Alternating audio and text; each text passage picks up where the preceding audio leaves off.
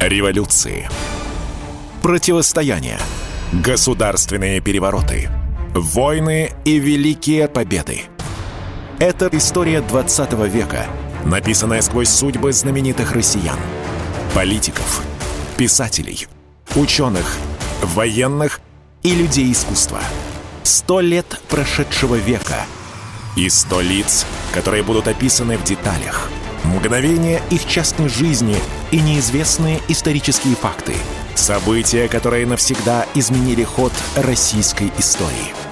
Документальный сериал «Исторические хроники» с Николаем Сванидзе. Слушайте ежедневно в 9 вечера на Радио КП.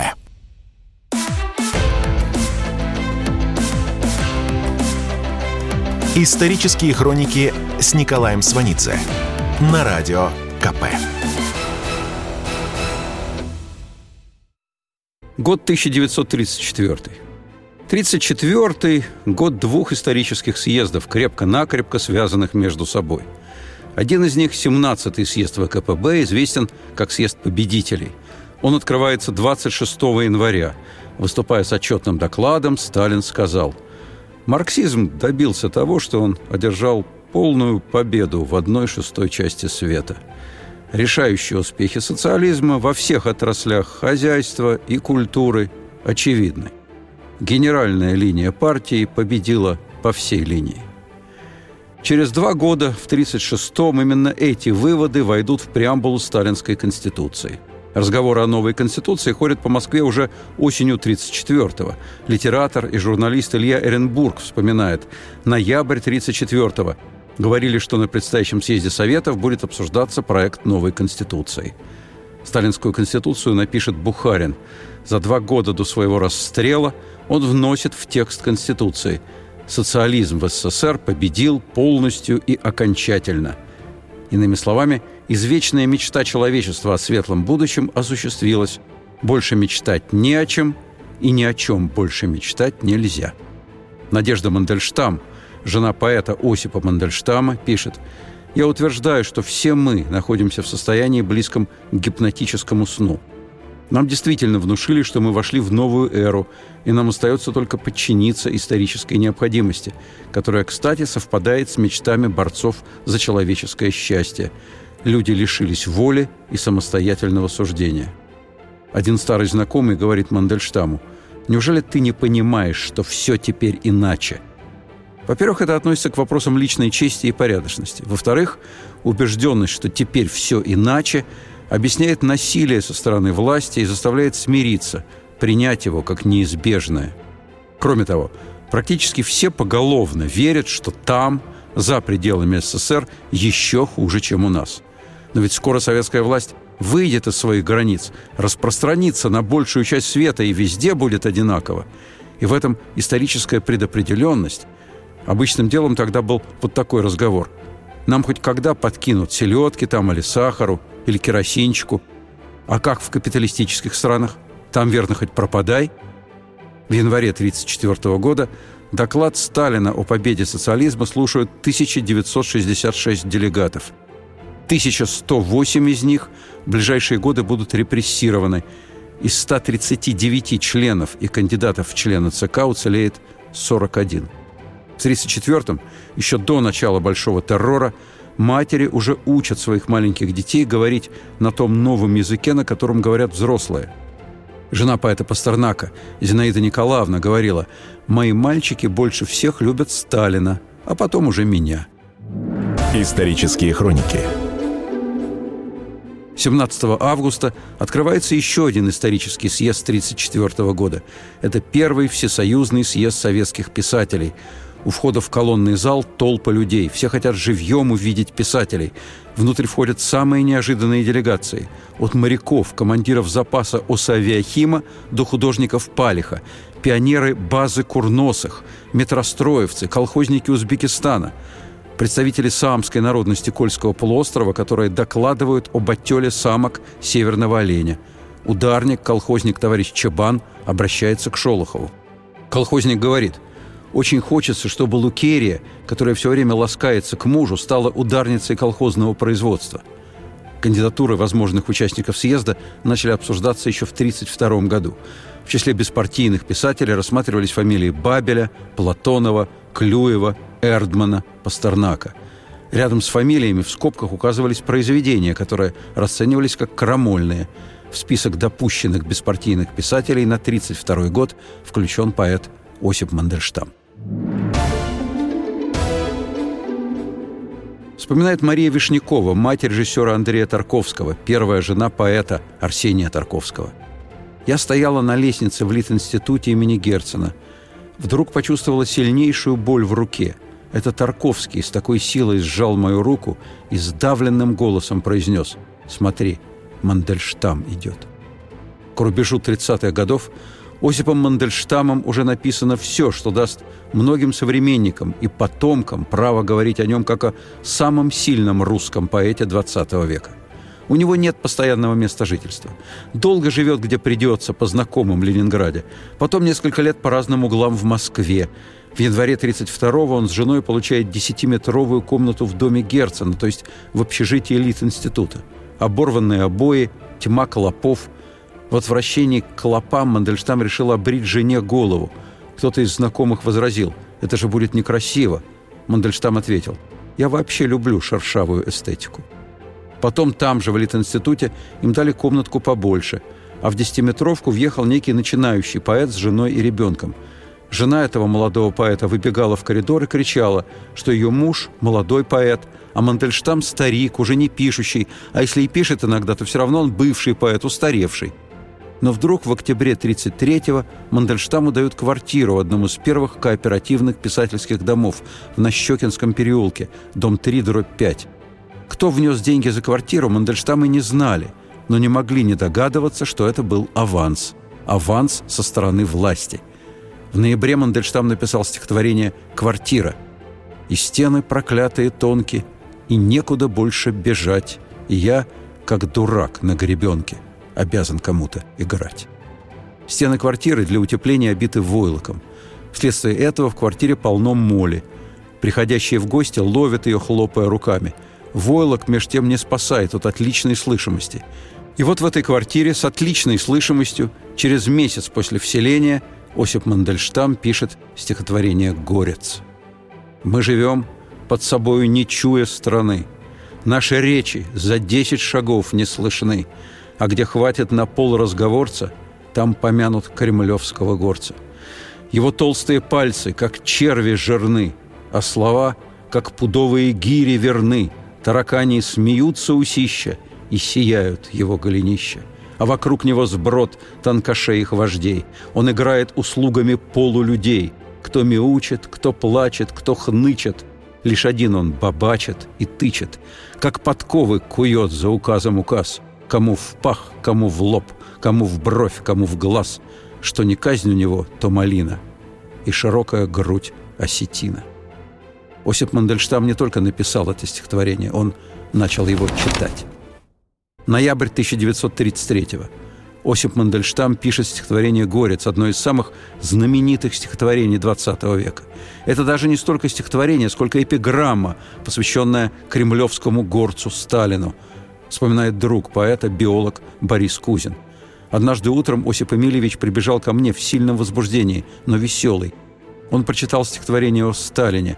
После паузы остолбенения я спросил, читал ли он это еще кому-нибудь. «Никому? Вам первому? Ну, конечно, Наденьке».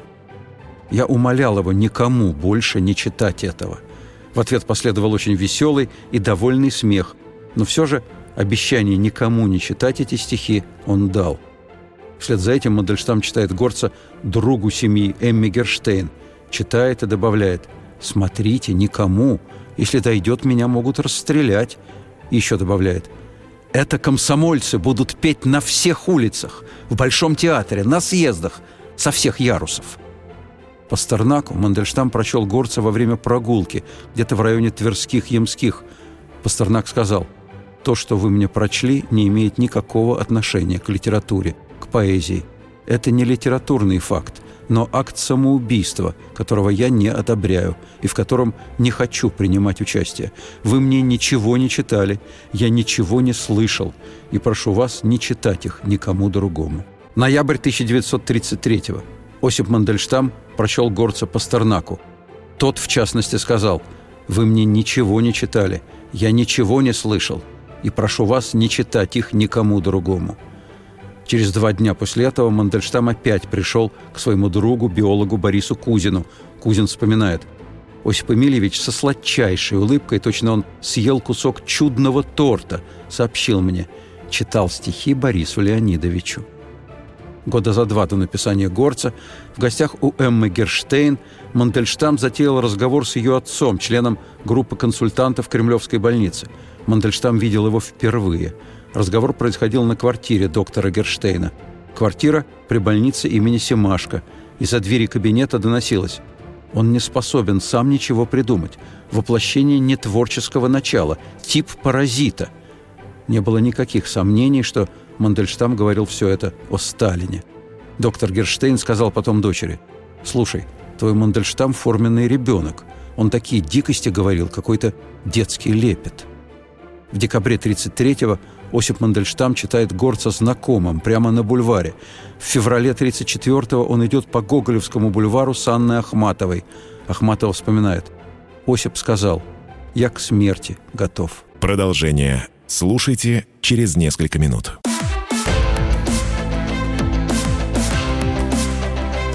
Исторические хроники с Николаем Сванидзе на радио КП.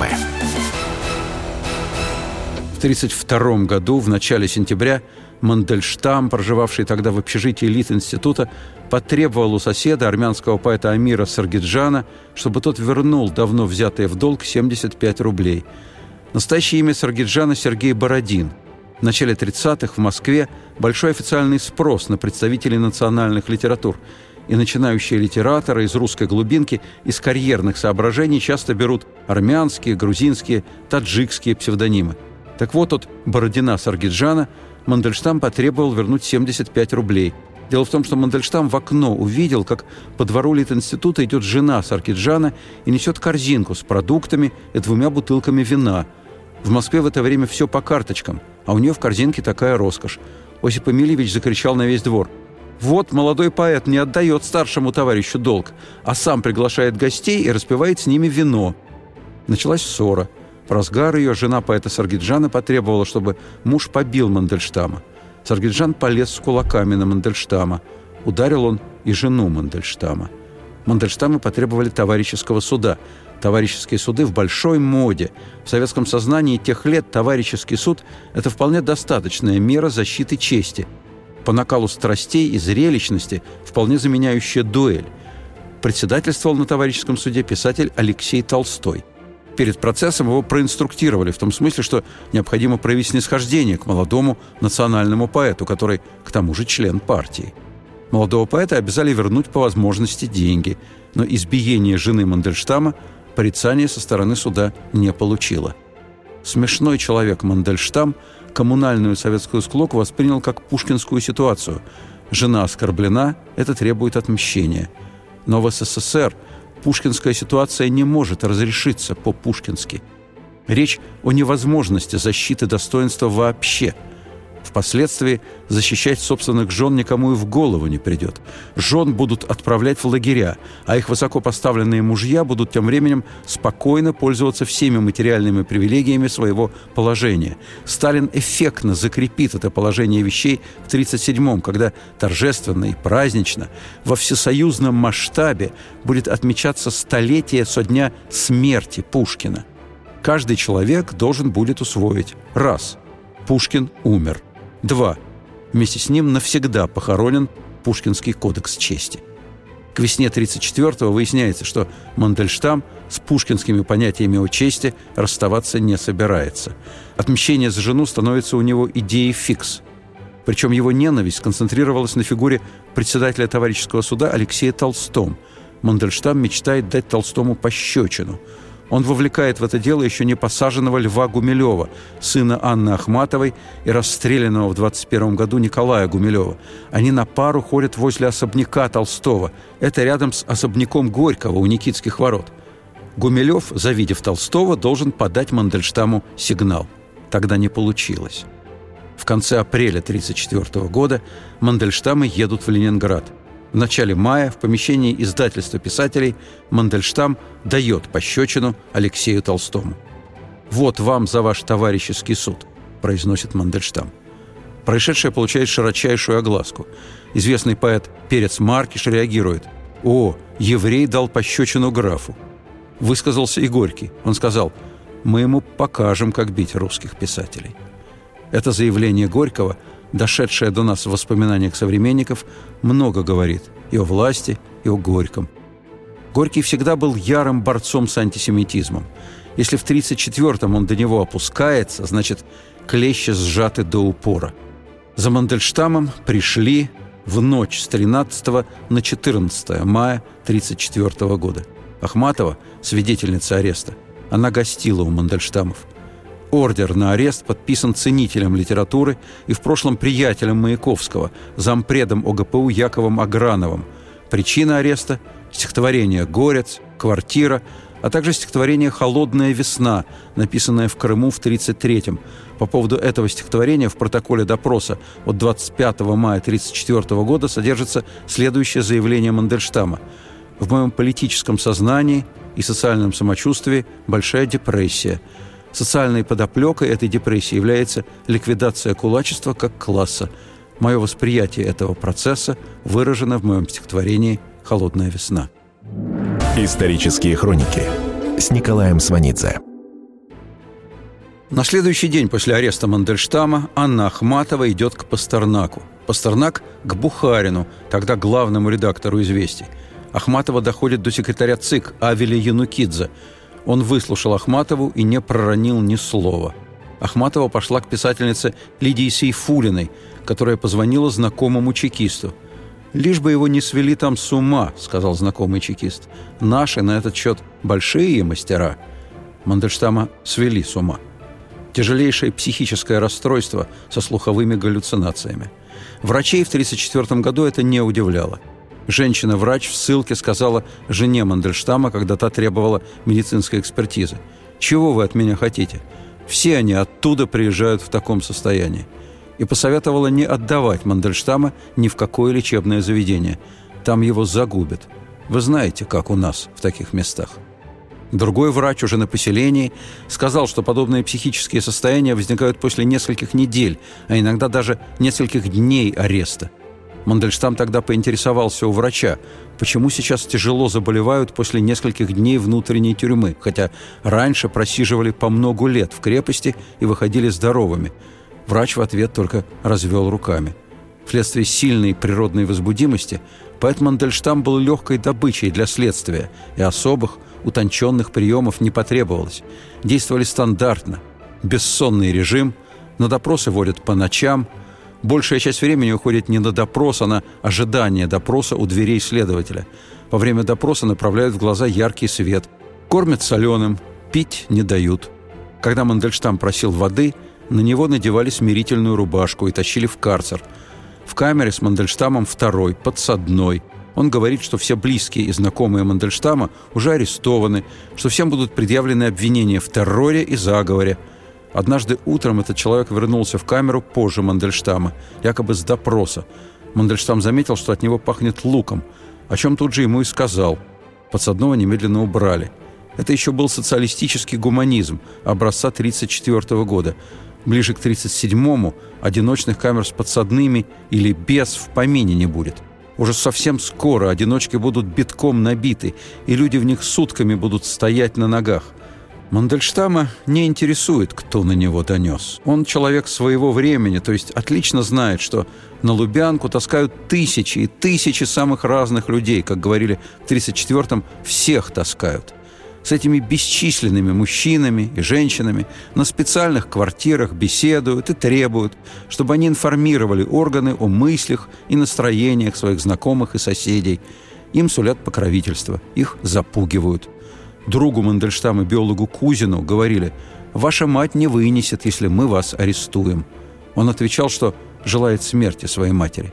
Его собеседник зверел, орал – мы распустим слухи, что мы вас завербовали, и вы не сможете смотреть в лицо людям. Попутно с получением информации достигается еще одна, вероятно, более важная цель. Люди теряют доверие друг к другу. Ведь о приглашениях на Лубянку в Москве знают все. То же самое происходит в провинции. Люди перестают общаться, замолкают, нормальные связи рвутся, общество слабеет и ослабевает совсем. В 1934-м это уже свершившийся факт. Именно в таком состоянии советское общество подойдет к 1937 году. Год 1934. Мандельштам на первом же допросе признал авторство инкриминируемых ему стихов. Следователь интересовался тем, что послужило толчком к написанию этих стихов. Мандельштам ответил «Больше всего мне ненавистен фашизм».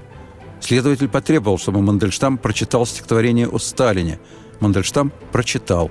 Следователь Николай Христофорович Шиваров – Мандельштам, вспоминая, называл его Христофорыч. Христофорович курировал в ОГПУ литературу и принадлежал к той части чекистов, которые отличались слабостью к литературе. Так что допрос большого поэта доставляет ему утонченное удовольствие. Христофорович на допросе говорит Мандельштаму, «Вы рассказывали мне, что для поэта крайне полезно ощущение страха. Оно способствует возникновению стихов. Так вот теперь вы получите полную меру этого стимулирующего чувства». Чекист Христофорович не понял поэта – Страх, сопровождающий написание стихов, не имеет ничего общего со страхом перед ОГПУ. Мандельштам часто повторял, когда появляется примитивный страх перед насилием и террором, исчезает другой, главный, таинственный страх перед самим бытием. С революцией, у нас на глазах пролившей потоки крови, этот страх исчез. По требованию Христофоровича Мандельштам записал стихотворение «Горец». Следователь приложил автограф поэта к делу – Следователь Мандельштама Николай Шеваров будет расстрелян в 1938-м. Продолжение слушайте через несколько минут.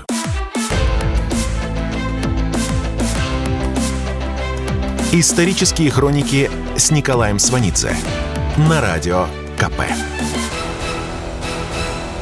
Год 1934.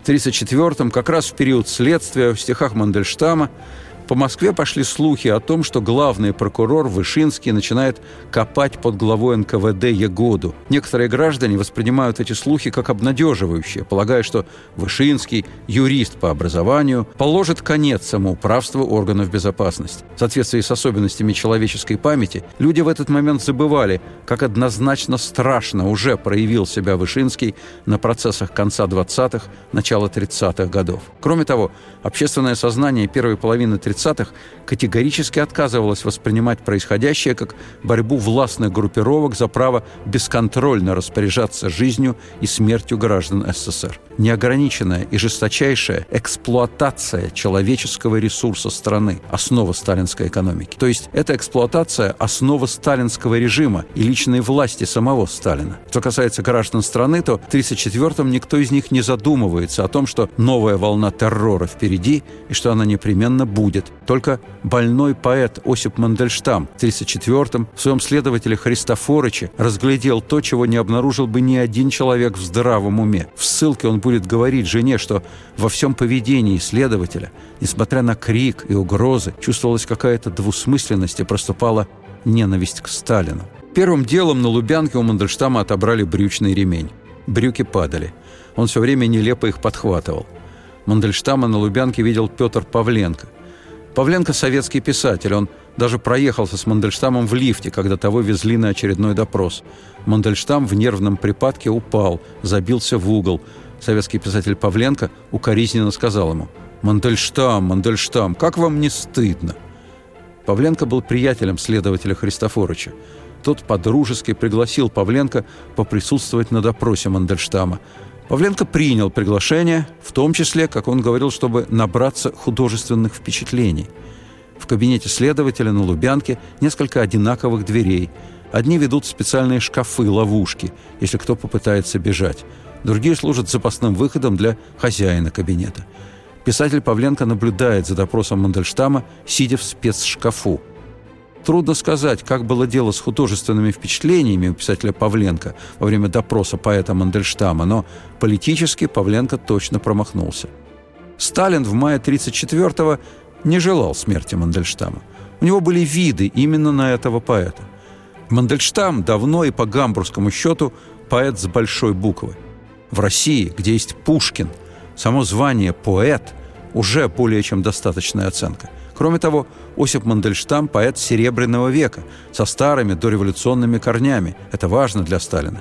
Еще в незабвенные времена петербургского артистического клуба «Бродячая собака» и именно в «Бродячей собаке» Анна Ахматова произнесла «Мандельштам, конечно, наш первый поэт».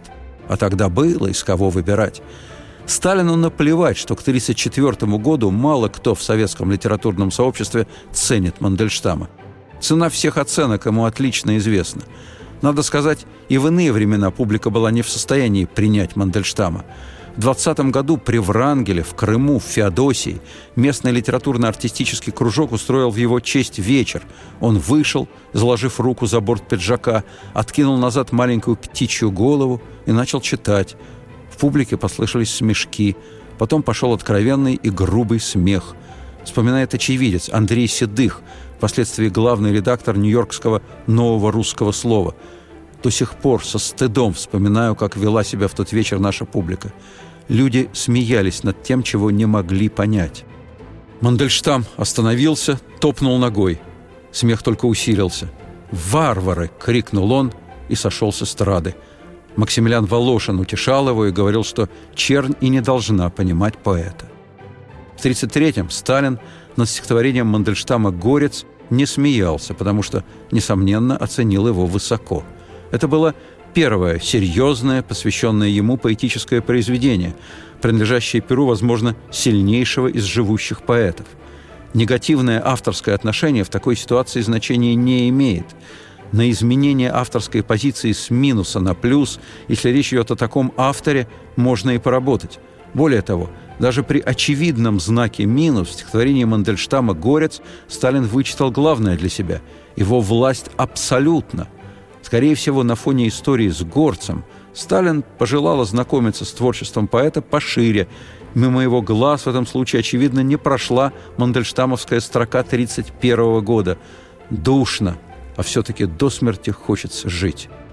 Сталин вырвал эту строку из контекста и принял решение – «Живи, и пиши. Ты знаешь, чего я от тебя жду. Твое, Мандельштам, несравненное перо оставит мой образ в истории. Стихотворение 1931 года, из которого Сталин вырвал строку, это обреченность. Вечное ожидание казни на рассвете. После внутренней тюрьмы Лубянки это стихотворение Мандельштама стало его жизнью, его болезнью – после Лубянки всю оставшуюся недолгую жизнь с редчайшими просветами каждый день в 6 часов утра он ждет, что его расстреляют. Он забивается в угол, трясется, кричит, что сейчас его поведут на расстрел. В ссылке в Чердыни он выбросится в этот час из окна больницы со второго этажа, нелепо упадет на мягкую клумбу, будет лежать, сжавшись в комочек. Санитары с руганью подтащат его наверх – После прыжка наступит успокоение. В стихах так и будет сказано «Прыжок, и я в уме». В безумии он правильно понимал, что его ждет. В периоды просветления он терял чувство реальности и начинал верить в собственную безопасность. Лечить Мандельштама в ссылке в Чердыне нечем. Чтобы избавить его от ежедневного ожидания расстрела, просто переводят часы на два часа вперед. Он видит, в 8 часов за ним никто не приходит и успокаивается – Иногда просыпается среди ночи и говорит жене, что арестована Анна Андреевна Ахматова. Ее сейчас ведут на допрос. Когда гулял по Чердыне, искал труп Ахматовой во врагах в той же Чердынской больнице, где Мандельштам, много ссыльных крестьян. Они здесь с гнойными язвами, сломанными конечностями, надорванные от подъема непомерных тяжестей. Север Пермской области, где Чердынь. В 1934-м самое что ни на есть лагерное место. Сюда гнали эшелонами содранных с родной земли крестьян. Здесь они и полегли. В начале июня месяца 1934 года, точная дата неизвестна, но, скорее всего, числа 7-8 Николай Бухарин пишет письмо Сталину. Пункт третий этого письма так и называется «О поэте Мандельштаме». В послании говорится – я получил отчаянную телеграмму от жены Мандельштама, что он психически расстроен, пытался выброситься из окна и так далее. Моя оценка Осипа Мандельштама, он первоклассный поэт, но он абсолютно несовременен. Так как я не знаю, что он и в чем наблудил, то я решил написать тебе. «Привет, твой Николай». В постскриптуме к письму опять о Мандельштаме. Борис Пастернак в полном умопомрачении от ареста Мандельштама, и никто ничего не знает. Бухарин писал по единственно верному адресу, где знали о судьбе Мандельштама. К моменту получения бухаринского письма Сталин уже принял решение, как распорядиться жизнью поэта. Приговор пересмотрен. Трехлетняя ссылка в Чердыне заменена тем, что называлось «минус 12», то есть запрет на проживание в Москве, Ленинграде и еще десяти крупных городах СССР. Это невероятное послабление. Для автора Горца фантастическое – на письме Бухарина Сталин оставил автограф. Кто дал им право арестовать Мандельштама? Безобразие. Замечание очень интересное. В особенности потому, что документ не имеет обязательных входящих и исходящих данных, то есть сталинскую ремарку никто не видел. Она не рассчитана на подчиненных. Это актерство, скуки ради. Арестовали Мандельштама. Безобразие. Сталин шутит, Сталин развлекается. Потом Сталин позвонит Пастернаку. 13 июня 1934 года в квартире Бориса Пастернака в доме номер 14 по Волхонке начинается его знаменитый разговор со Сталиным. Сталин говорит, что отдано распоряжение, и с Мандельштамом все будет в порядке. И спрашивает, почему Пастернак не хлопотал за Мандельштама? «Если бы мой друг попал в беду, — сказал Сталин, — я бы лез на стену, чтобы его спасти». Пастернак ответил, что если бы он не хлопотал, то Сталин не узнал бы об этом деле. Сталин спросил, «Но ведь он ваш друг?» Последовала пауза. Сталин продолжил вопрос. «Но ведь он же мастер?» «Мастер?» Пастернак ответил, «Это не имеет значения. Почему мы все говорим о Мандельштаме и Мандельштаме? Я так давно хотел с вами поговорить», — сказал Пастернак. «О чем?» — спросил Сталин. «О жизни и смерти», — сказал Пастернак. Сталин повесил труп. Год 1934. Сталин распорядился пересмотреть приговор поэту Осипу Мандельштаму. Трехлетняя ссылка в Чердыне заменена запретом на проживание в Москве, Ленинграде и еще десяти крупных городах СССР. В Чердынь телеграмма из Москвы об изменении приговора пришла 14 июня. Комендант не поверил своим глазам, послал запрос в Москву и только тогда поверил, что телеграмма действительно правительственная. Мандельштаму предложили выбрать город для проживания – Мандельштам вдруг вспомнил, что у знакомого биолога Леонова отец работал тюремным врачом в Воронеже. «Кто знает, может, еще понадобится тюремный врач», сказал Мандельштам и выбрал Воронеж. По дороге в Воронеж Мандельштамы были несколько часов в Москве. Надежда Мандельштам побежала к Бухарину. Бухарин ее не принял. К этому моменту Бухарин уже знал причину ареста Мандельштама. Он встречался с Генрихом Егодой, и Егода читал ему «Горца Мандельштама». Глава НКВД читал его наизусть. Летом 1935 года, беседуя со знакомым в скверике у памятника поэту Алексею Кольцову, ссыльный Осип Мандельштам спросил, «Как вы думаете, а будет ли когда-нибудь поставлен в Воронеже памятник мне?» Продолжение следует.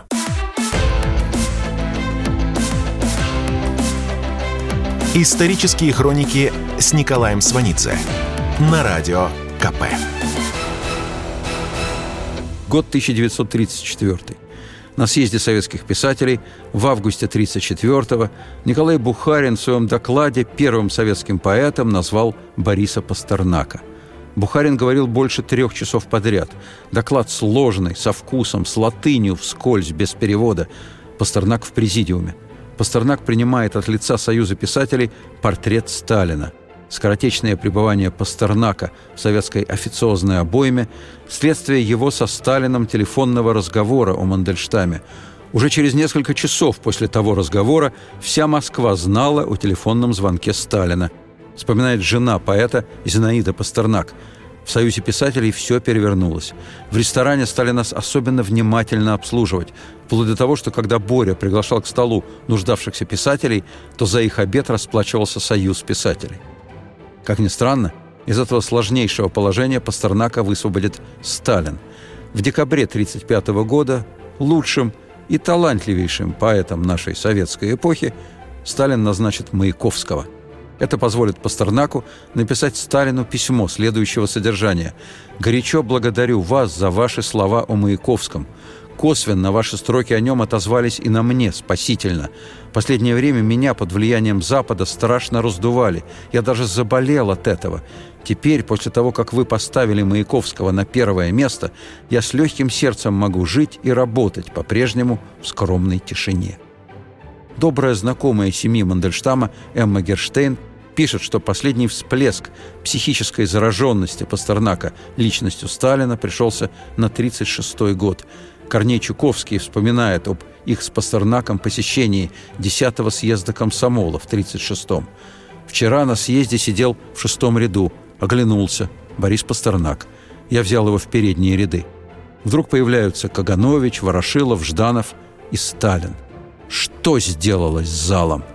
А он стоял немного утомленный, задумчивый. Видеть его, просто видеть, для всех нас было счастьем – когда ему аплодировали, он вынул часы серебряные и показал аудитории с прелестной улыбкой. Все мы зашептали «Часы! Часы! Сталин показал часы!» Домой мы шли вместе с Пастернаком и оба упивались нашей радостью. На съезде писателей в 1934-м Сталин не появлялся. Он на юге. Но он регулярно получает информацию от секретно-политического отдела Главного управления государственной безопасности НКВД СССР – НКВД изначально была главной организацией по подготовке съезда писателей. В составе всех делегаций – творческие деятели, работающие на органы. Регулярно идет информация о настроениях в писательской среде. В правлении Союза писателей, несмотря на усилия Горького, не будет введен сибирский писатель Владимир Зазубрин. В 23-м он написал повесть под названием «Щепка». В 1992 году по повести Зазубрина снят фильм «Чекист», короткий фрагмент из повести. Трое стреляли, как автоматы. Глаза у них были пустые, с мертвым стеклянным блеском. Ждали, пока приговоренные разденутся, встанут, механически поднимали револьверы, стреляли, отбегали назад. Ждали, когда уберут трупы и приведут новых. Писатель Владимир Зазубрин расстрелян в 1938-м. 20 августа 1934 года замначальника секретно-политического отдела товарищ Люшков сообщает главе НКВД Егоде о листовке, распространенной на съезде. Пока обнаружено 9 экземпляров. Написано карандашом, под копирку, печатными буквами. Проверяем почерка по анкетам делегатов. Прилагаю копию листовки. Обращена листовка к иностранным гостям съезда – мы, русские писатели, напоминаем собой проституток публичного дома, с той лишь разницей, что они торгуют своим телом, а мы душой. Нам нет выхода из публичного дома. За наше поведение отвечают наши семьи. Мы даже дома не говорим так, как думаем, ибо в СССР круговая система доноса. Вы устраиваете у себя комитеты по спасению жертв фашизма. Но почему мы не видим вашу деятельность по спасению жертв от нашего советского фашизма – проводимого Сталином. Как раз во время съезда писателей в поселке Переделкино под Москвой начинается строительство и распределение первых писательских дач. Журналист Михаил Кольцов шутит на съезде. Алексей Максимович Горький открыл пять вакансий для гениальных и 45 для очень талантливых писателей. Уже началась дележка. В те дни на съезде обращает на себя внимание Юргис Балтрушайтис, поэт Серебряного века. В 1934-м посол независимой Литвы. Он умоляет спасти Мандельштама. Он не находит ничего лучшего, как заклинать советских писателей памятью расстрелянного поэта Гумилева. Еще в 21 году Балтрушайтис уговаривал Мандельштама принять литовское подданство. Это было возможно. Мандельштам родился в Варшаве. Он даже собрал какие-то бумаги, но потом раздумал. Сказал, уйти от своей участи все равно нельзя, и не надо даже пытаться – во время съезда и два с лишним года после него Мандельштам будет в Воронеже. Там он напишет четверть из созданного им за всю жизнь. Сначала была возможность работать в Воронежском театре и в местном радиокомитете. Потом уволили. Жена приходила с просьбой о материальной помощи в Воронежский союз писателей. Приняли решение отказать. В начале 37-го, без работы, без денег, Мандельштам пишет «Оду Сталину». Он создавал, сочинял ее впервые не так, как все до нее. Анна Андреевна Ахматова рассказывала, что когда в ней зародилась ее знаменитая поэма «Без героя», она заболела ею так мучительно, что ей хотелось избавиться от нее, освободиться. Она готова была сделать что угодно, даже бросилась стирать, но ничего не помогло. Мандельштам знал это сложное ощущение, близкое к галлюцинации, но к написанию «Оды Сталину» оно отношения не имеет – Впервые в жизни Мандельштам раскладывает на столе карандаши и бумагу, садится за стол и берет в руки карандаш. Через полчаса вскакивает и проклинает себя за отсутствие мастерства. Вспоминают, что однажды в 37-м в Воронеже он кинулся через дорогу к городскому автомату, набрал какой-то номер, начал читать стихи, потом кому-то гневно закричал «Нет, слушайте, мне больше некому читать!» Мандельштам читал высокому чину из НКВД – к которому он был прикреплен. Мандельштам читал ему «Оду Сталину». Человек, который слушает Мандельштама на другом конце провода, начальник управления НКВД по Воронежской области Семен Дукельский. В 1938-м он будет назначен главой Комитета по кинематографии СССР. До революции он служил топером в синематографе. В 1937-м Дукельский «Оду Сталину», прочитанную по телефону, не понял. В ней много блестящего литературного опыта – но нет главного, чего ждал от Мандельштама Сталин. Она лишена чеканности и простоты горца. Она никогда не ляжет на слух. Доносчик не сможет записать ее по памяти. Она ненародна. Сталин дал Мандельштаму на попытку три года жизни. Попытка не удалась. Срок истек.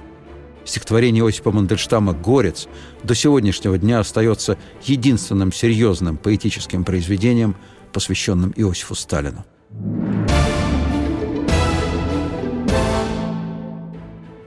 Второй раз Мандельштам арестуют при Ежове.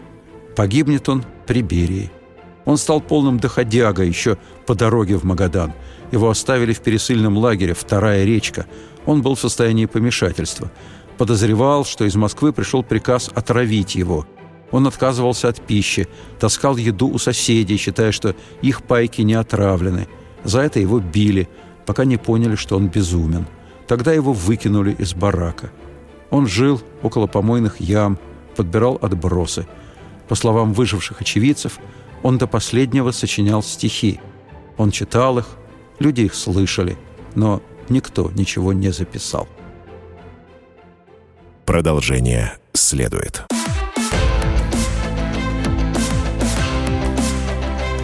Исторические хроники с Николаем Сванидзе на радио КП.